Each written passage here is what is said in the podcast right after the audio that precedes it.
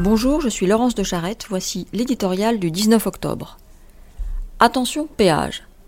Une nouvelle taxe pour favoriser les nouvelles mobilités. Il ne manquait que cela. Le gouvernement veut favoriser l'instauration de péages urbains, dernière trouvaille de la lutte contre les embouteillages et la pollution, à l'entrée des grandes villes. Un tarif de congestion, assure le projet de loi, permettra d'instaurer une circulation apaisée. Traduire simplement, les automobilistes qui devront payer pour entrer dans les villes devraient être moins nombreux à s'y rendre. On imagine sans peine les récriminations de ces derniers. Après la limitation de vitesse sur les routes départementales, la multiplication des radars, la hausse continue du prix des carburants, ils ne manqueront pas de dénoncer un nouveau coup de ces écolos bobos qui rêvent d'éradiquer l'automobile en s'attaquant au portefeuille de leurs propriétaires. Mais ils ne seront pas les seuls.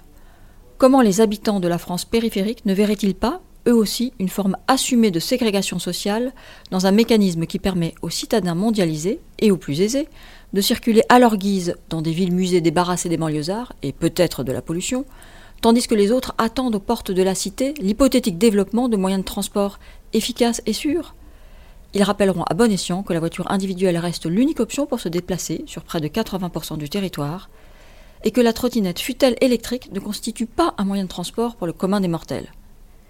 Les changements de pied de la mairie de Paris, pris en étau entre deux dogmes, l'irrépressible désir de bannir les voitures de Paris et la nécessité de ne pas stigmatiser les banlieues, montrent bien les écueils de cette politique, quels que soient les effets sur l'environnement.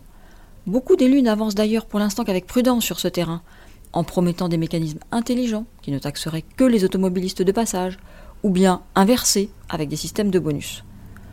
On ne saurait trop en effet leur conseiller de méditer sur les mésaventures de l'écotaxe. Amen.